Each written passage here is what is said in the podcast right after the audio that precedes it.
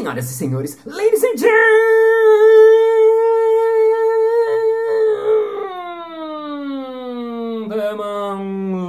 mesdames et messieurs, terapeutas e terapeutos. E está começando mais um Balascast Música.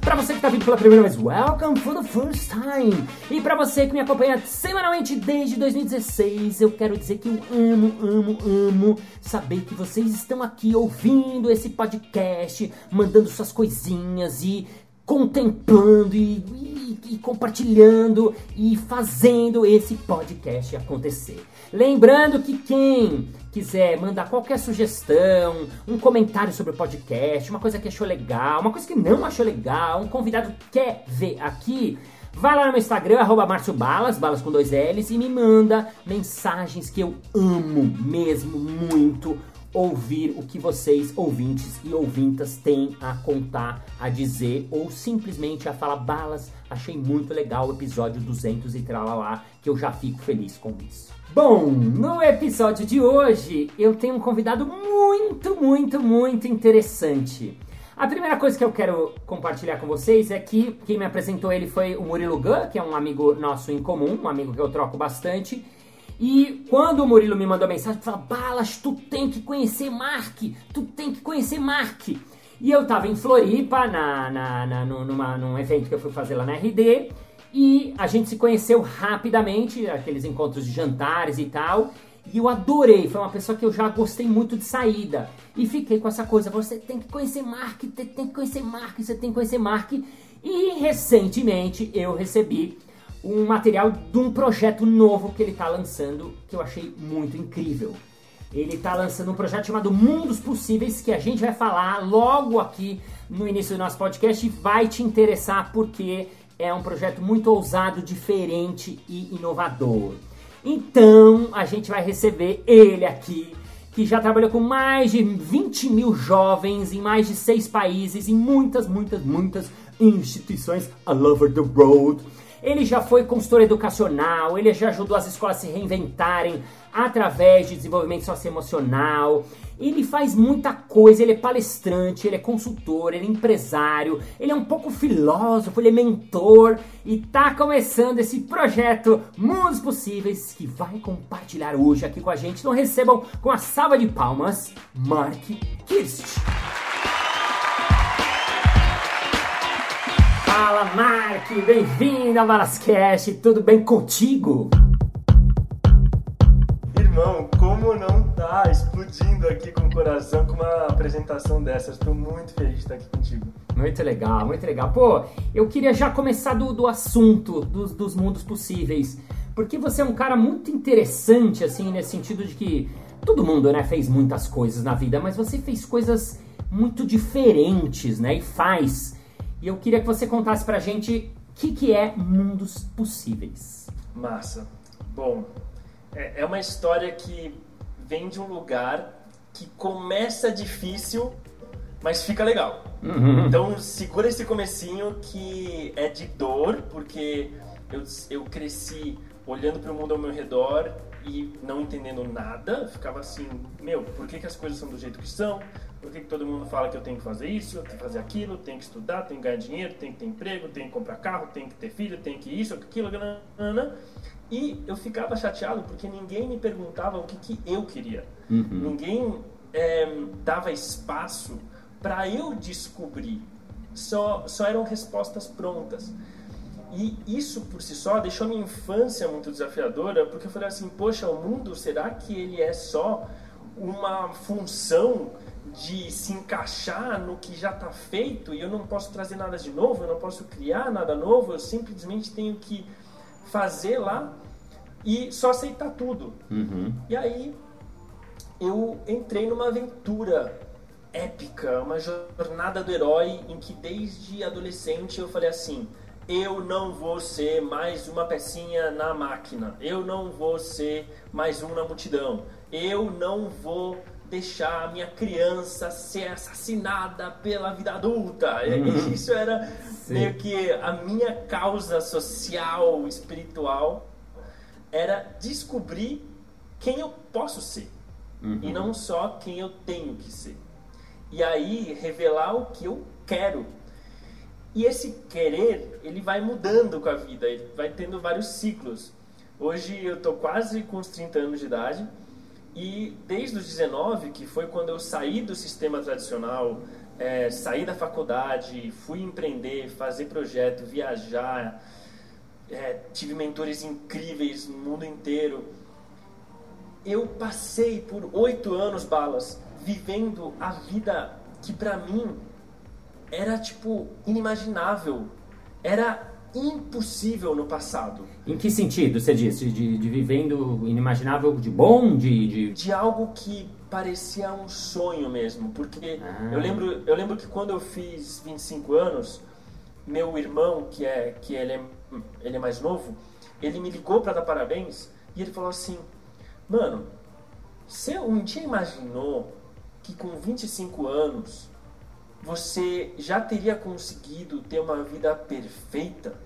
Uau! E, e, e aí eu falei assim, como assim? Tipo, como assim? o que você quer dizer com isso, né? Como hum. assim perfeita?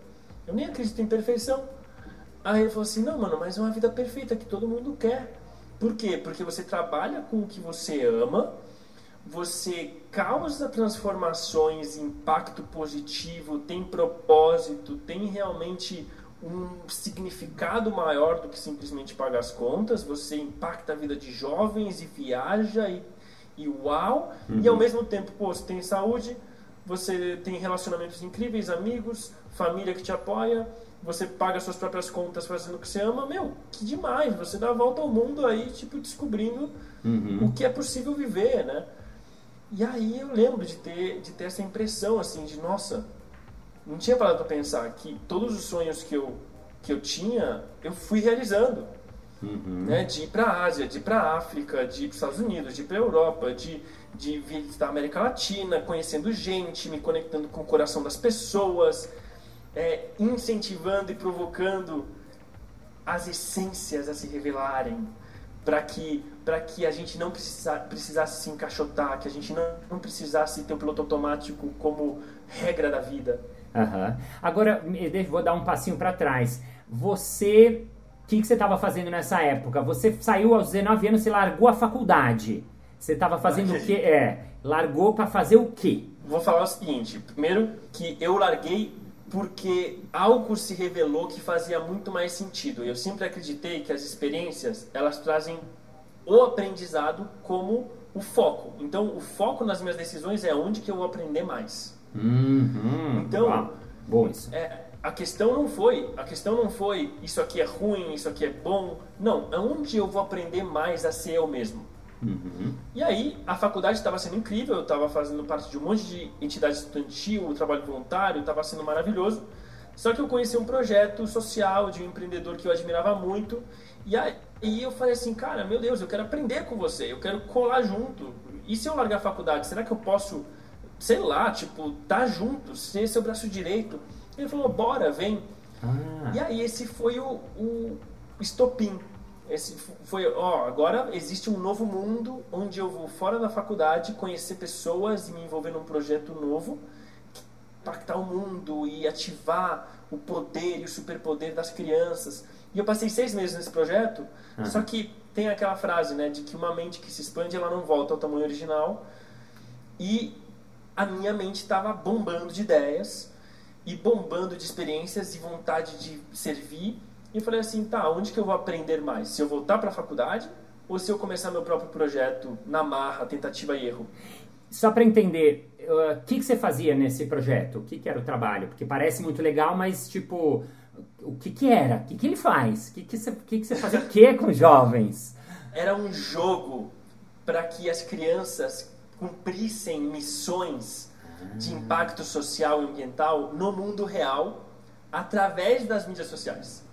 Uau. Então, era um grande movimento de transformação gamificado para que as crianças fossem os pioneiros da transformação, envolvendo e engajando suas comunidades, famílias, escolas. Uhum. Então, isso estava muito forte no meu peito, porque eu me joguei no propósito sem saber o que, que eu ia fazer. Então, eu fui de tudo. Eu fui motorista, eu fui coordenador, eu fui co-criador de ideias, eu fui assistente pessoal, eu fui de tudo, assim. Eu simplesmente me joguei com essa pergunta: onde que eu posso fazer mais diferença e onde posso aprender mais? Uhum. E aí essa conexão com o jovem ficou muito forte, porque pô, eu tinha 19, 20 anos e eu falava com as crianças, com os adolescentes, a linguagem era a mesma.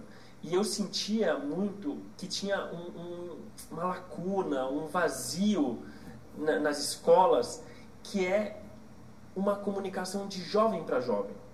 Uma coisa de se escutar, de poder conversar na informalidade, na intimidade. Sempre as coisas de desenvolvimento eram com psicólogos 30 anos mais velhos, ou um, um executivo que vinha dar palestra sobre profissões, uhum. feira, feira do estudante, é, é vocação, sabe, com psicólogo. Era uma coisa sempre muito distante, sabe? Uhum. E que trazia muito mais as respostas do que um espaço para se perguntar sobre a vida, né?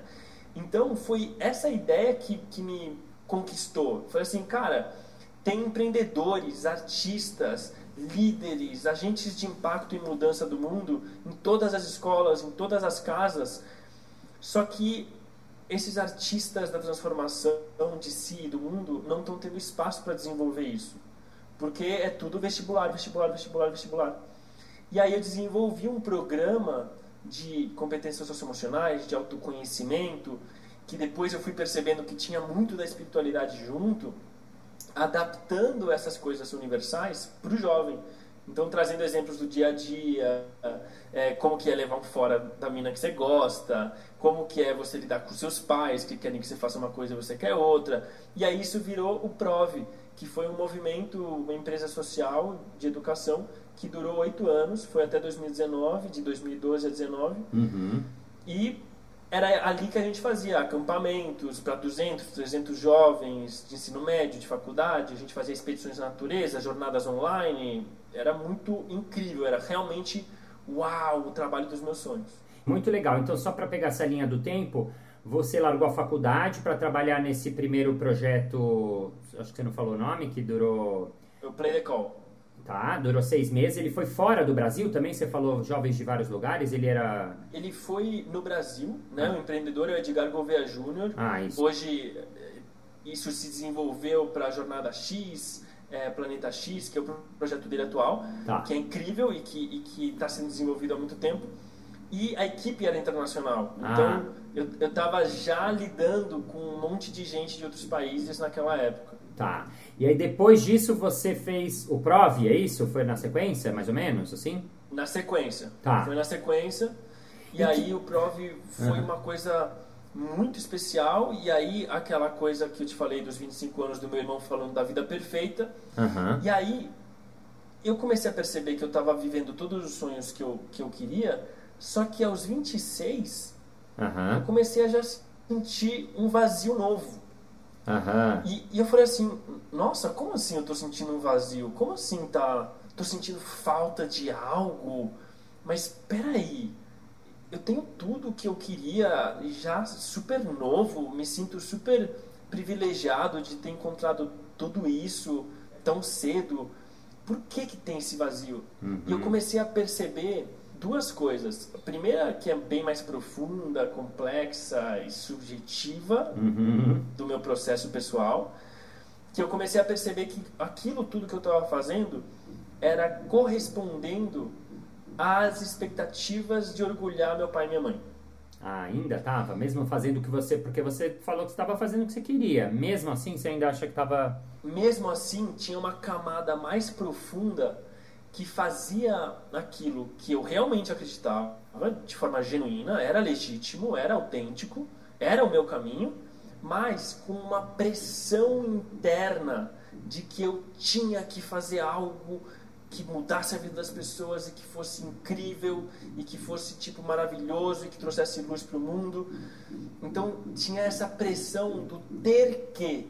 Então, mesmo quando você está fazendo o que você ama, você pode ir descascando a cebola e você vai encontrar é, partes do teu ser que tem auto-enganos. Uhum. Tem, tem narrativas, tem histórias que você está se contando e está contando para o mundo que são lindas. Uhum. Mas, de onde elas estão vindo? E, e, e, tudo bem, foi maravilhoso por vários anos. E, e, foi completamente satisfatório e me trouxe realização e me deixou pleno de muitas formas por muito tempo.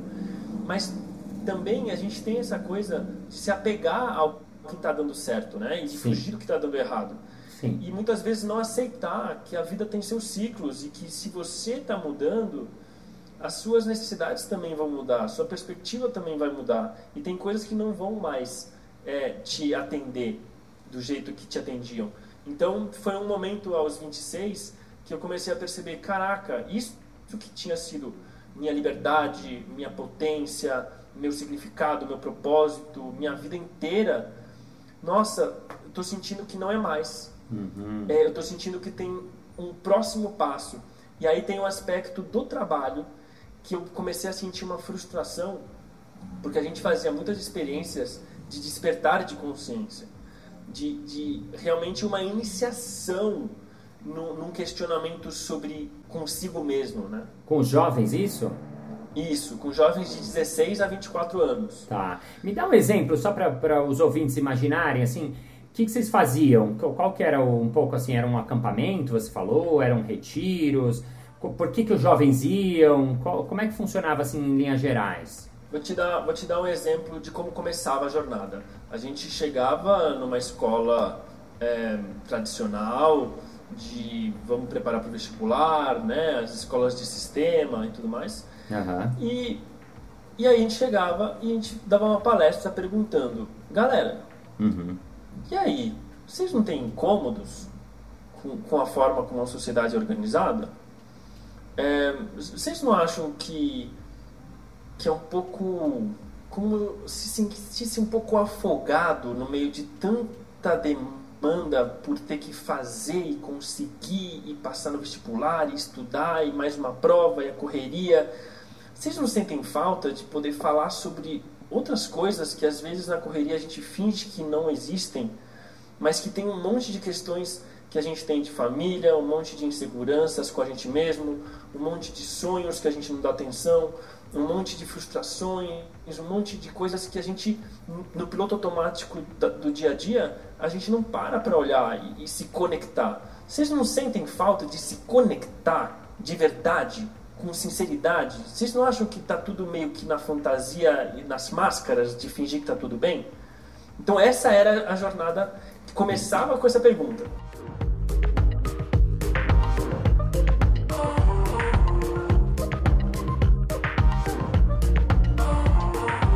Começava com essa provocação e aí a galera se envolvia e se inscrevia num programa de 16 horas de duração em que a gente tinha dinâmicas em grupo, em círculo, tinha momentos e exercícios de vulnerabilidade, de conexão com o outro, de questionar o que, que, eu realmente quero, como que eu vejo o mundo, o uhum. que, que é condicionamento e o que, que é autêntico, uhum. é, como que eu ganho o poder de decisão sobre a minha própria vida para eu me tornar protagonista e fazer as coisas acontecerem vindo de um lugar verdadeiro e não só para atingir expectativas dos outros. Uhum. Então, era algo muito especial e, e, a galera saía desse círculo, desses workshops do Prove, falando assim, cara, putz, eu tenho 17 anos e é a primeira vez na minha vida que eu me senti realmente ouvido, sabe? Ah, uau. Só, só uma pergunta também de curiosidade, falou 16 horas, um programa de 16 horas, ele era online ou ele era presencial na época?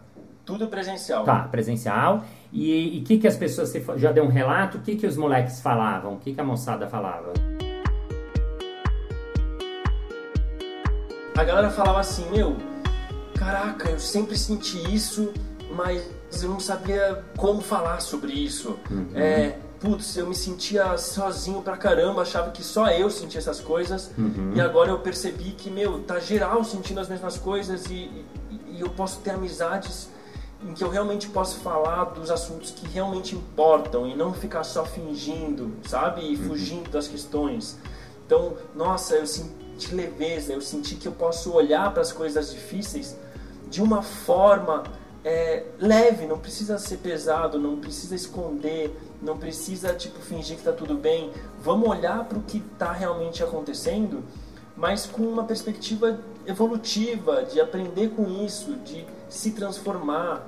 Né? Então a galera saía muito empoderada, saía muito tipo, uhum. uau, sabe? Tipo, conectada com a motivação que vem de dentro, muito renovada a energia. Sim. Então a gente fazia esse tipo de programa e aí depois a gente fazia acampamento de cinco dias, uhum. experiências presenciais que causavam esse despertar de consciência, a galera se conectava, só que eu comecei a sentir depois de alguns anos uma frustração de, poxa, a galera tem essa, esse despertar, mas na hora que eles voltam com essas novas perspectivas de mundo e de vida para casa ou, ou mesmo para a sala de aula, são poucos os que encontram terra fértil uhum. para realmente plantar e aplicar na prática esses aprendizados. Porque uhum. a maior parte, um mês depois, já estava de novo preocupado porque todos os professores ficavam repetindo que essa era a oportunidade da vida deles, do vestibular, e que se não desse certo eles iam perder um ano no cursinho, e aí começa a pressão, e aí o outro passou mais melhor no, no, no ranking do simulado, e aí começa a competição da escola, e aí começa o pai, a mãe a pressionar. Uhum. Então, então eu sentia que eu estava gerando diferença e transformação, só que eu estava operando no efeito e não na causa. Eu senti, eu tinha uma sensação de que a gente estava fazendo a diferença, mas que quase como se não fosse suficiente, porque era como secar gelo, sabe? Está secando Sim. gelo, mas não, continua molhado, entendeu? Porque estava derretendo o gelo é como se tivesse um problema estrutural da sociedade, uhum. da forma como a gente enxerga a política, a economia, a educação, a cultura, a forma como a gente enxerga a civilização humana. E eu sei que isso é um pouco estranho, né, de, de falar de algo tão expandido, mas é, é disso que a gente fala quando a gente fala do sistema, quando a gente fala da Matrix, quando a gente fala de, de como que a gente se organizou na sociedade moderna. Então eu comecei a sentir essa é, essa dor, uhum. essa dor de, de não fazer uma diferença maior, sabe? Sei, sei, faz sentido. Consigo imaginar, né? Os, os moleques fazem esse programa, amam, aí vão pro acampamento, pira, aí o cara começa a se descobrir, começa a se escutar, começa a ter. Talvez se eu passasse por isso lá atrás, falar, nossa, eu quero fazer teatro porque, puxa, isso que pulsa em mim e tal. Mas aí quando você volta, e eu me imagino, eu imaginei bem a cena, eu voltando para casa falando, pai, eu não vou prestar DM, eu vou prestar teatro. Como assim, filho, teatro? Tá, é legal, mas como é que você vai, como é que você vai ganhar dinheiro? Né? Como é que você vai pagar suas contas com teatro? Não dá, o teatro é uma coisa legal, mas não dá, e tá, tá, tá, e de repente essa terra fértil não tem, né? Talvez tenha algumas poucas, mas assim, né? No, na, na, maioria. Ou, ou me veio também uma, uma pessoa que viu minha, fez meu curso e falou, e ela era de empresa, ela amou, amou, foi muito transformador para ela pessoalmente. E ela falou, Balas, o meu problema agora é o seguinte, eu voltei, né? Porque eu falo do olhar do sim, de dizer sim, cocriação. Ela falou, só que eu voltei para um para um time que meu chefe trabalha no não, é, meus parceiros estão tá cada um por si tentando se safar porque todo mundo precisa do emprego. Então isso tudo que você fala é muito lindo, mas eu não consigo aplicar aqui na empresa. Ela me falou assim, fofa, assim, não foi... E é assim, acho que tem a ver, né, com isso que a gente está falando, né? Às vezes você precisa, precisa da terra fértil, né? Bom, e aí, então, você estava sentindo isso e aí, qual foi o next step? Qual foi o passo seguinte? Nossa, o passo seguinte foi primeiro um desespero de, e agora, porque não tá mais me dando tesão, a motivação que costumava me dar. E a, e a empresa está crescendo e a equipe está expandindo e a gente estava prestes a receber um, um aporte de grana para chegar em mais escolas, em mais pessoas uhum. e expandir. Isso foi em 2019 e aí eu um dia estava fazendo uma apresentação sobre o projeto para um potencial parceiro, mentor tal.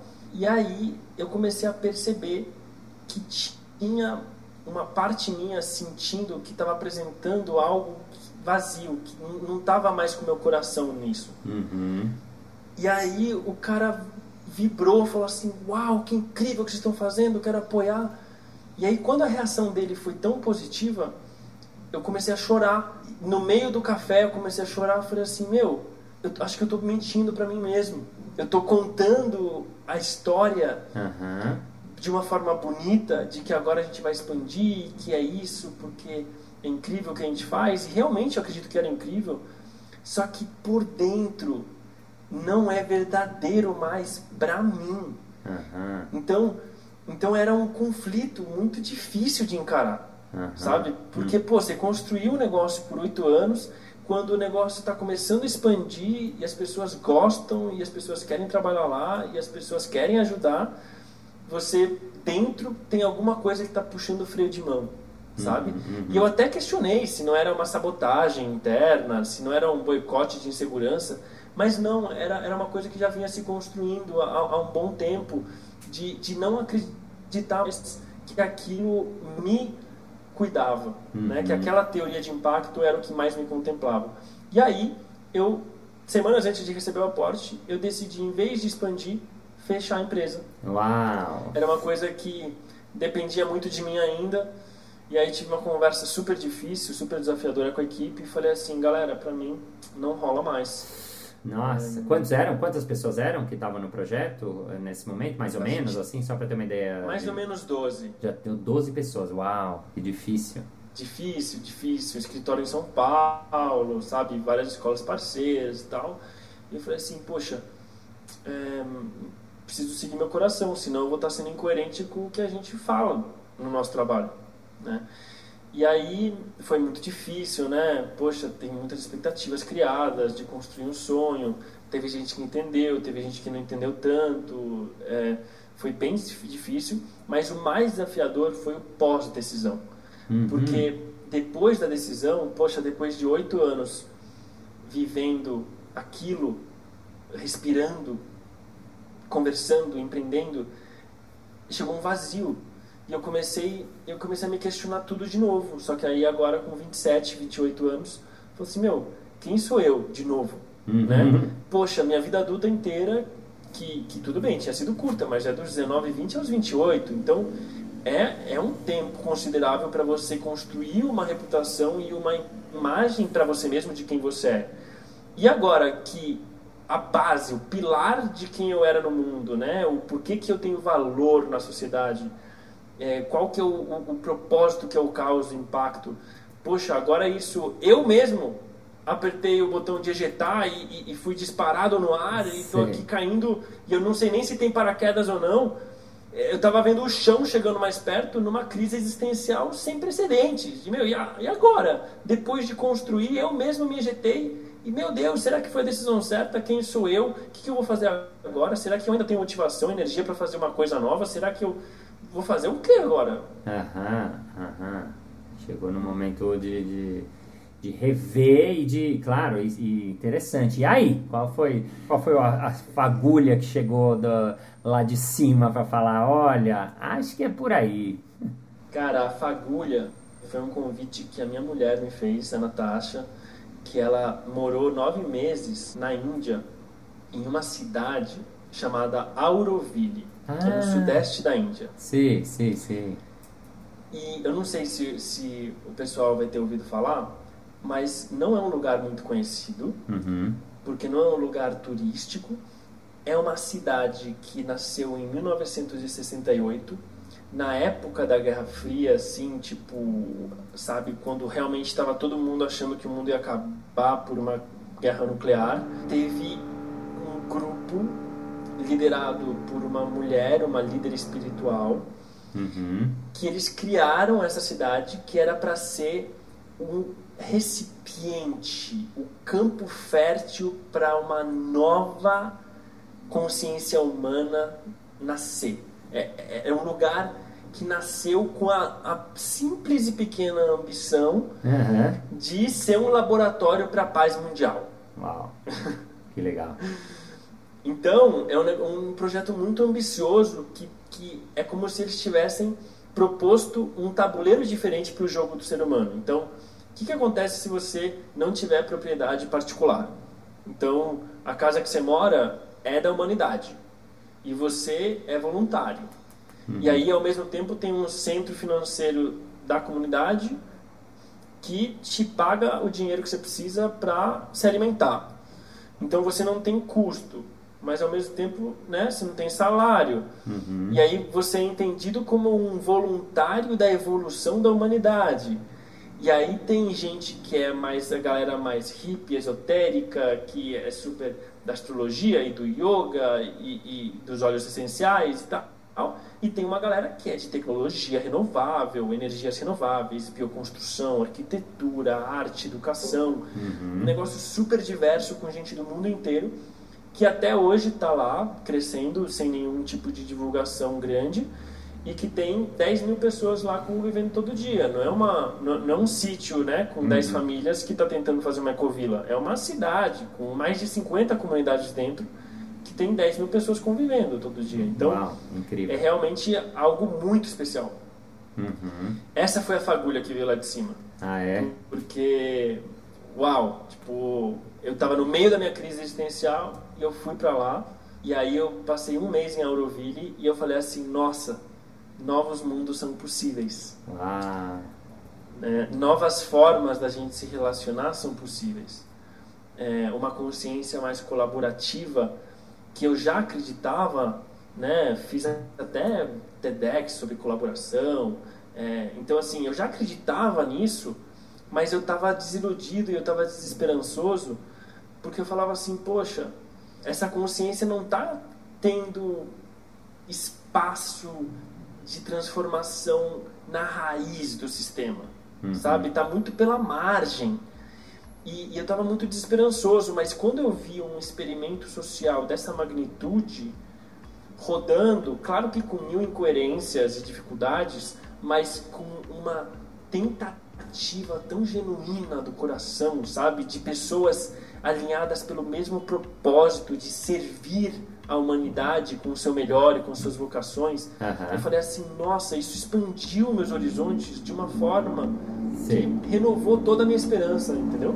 Sei, muito legal, muito legal. Eu ouvi falar, não conheço bem, mas é bem e é isso que você falou que é muito legal, não é que não é uma ideia no papel, é uma ideia de uma coisa que está acontecendo. Tem mais de 30, 70, mais de 50, mais 50 anos, né? Então é muito inspirador.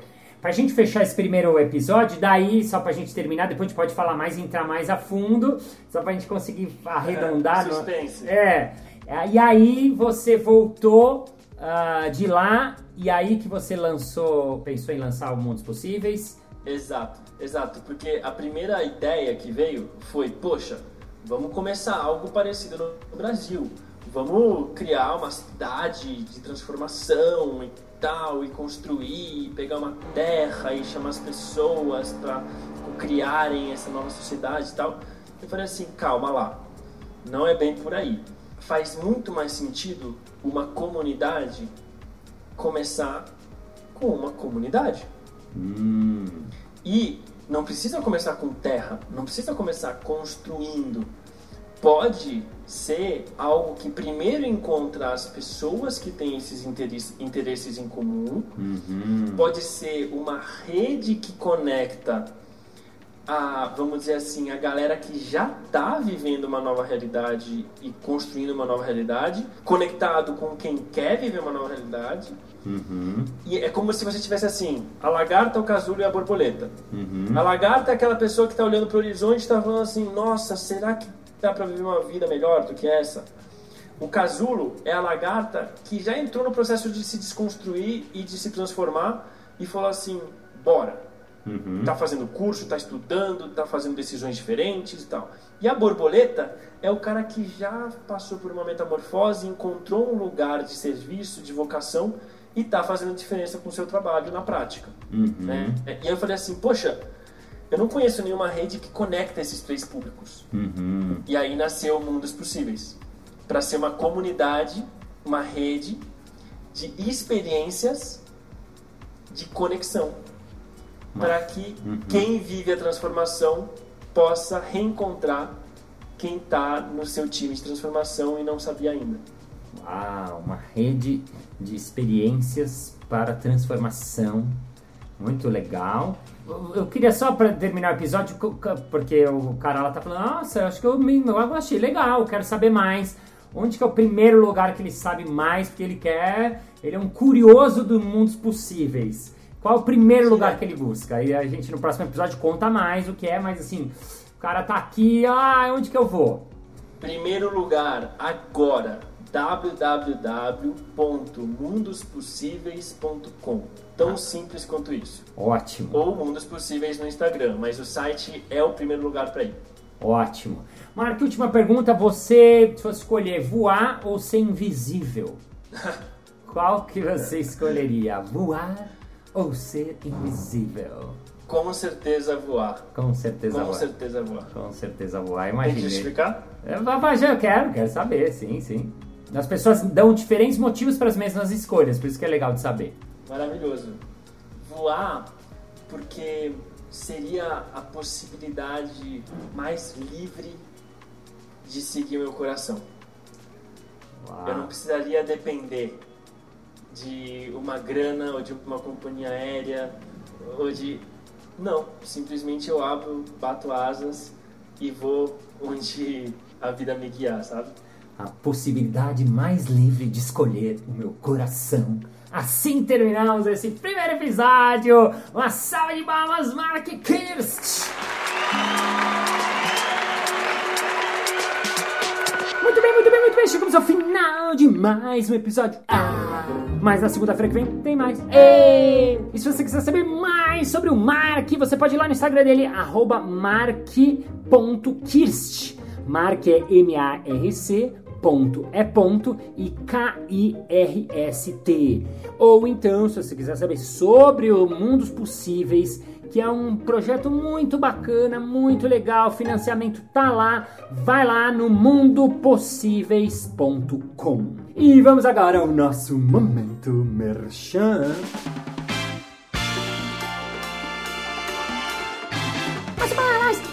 Feliz dessas coisas que vocês estão fazendo e tal, mas eu presenciado eu não consigo fazer nada. Eu queria saber se vai ter algum tipo de curso online pra eu, eu me soltar, eu fazer um pouco mais de improviso, eu saber ser melhor nas coisas que eu faço no meu dia a dia. Hein, hein, hein? É claro! No próximo dia 7 de maio vai acontecer o próximo curso de improviso online. Sim, senhoras e senhores, para iniciantes, isso é qualquer pessoa, inclusive você que está ouvindo esse episódio em 2022, senão não serve de nada. Mais informações, vá lá no arroba Casa do Humor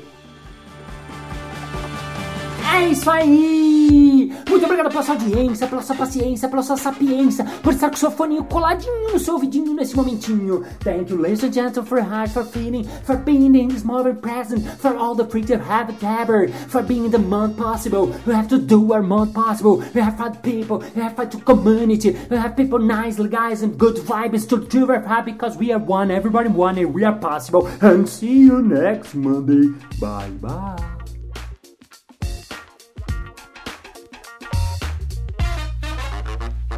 Bem, muito bem, muito bem. Chegamos ao final. Ups, vamos lá. Espirituosos. Ups, errei, vamos de novo. E uma salva de palmas, uma salva de palmas, salva de palmas, palmas, palmas.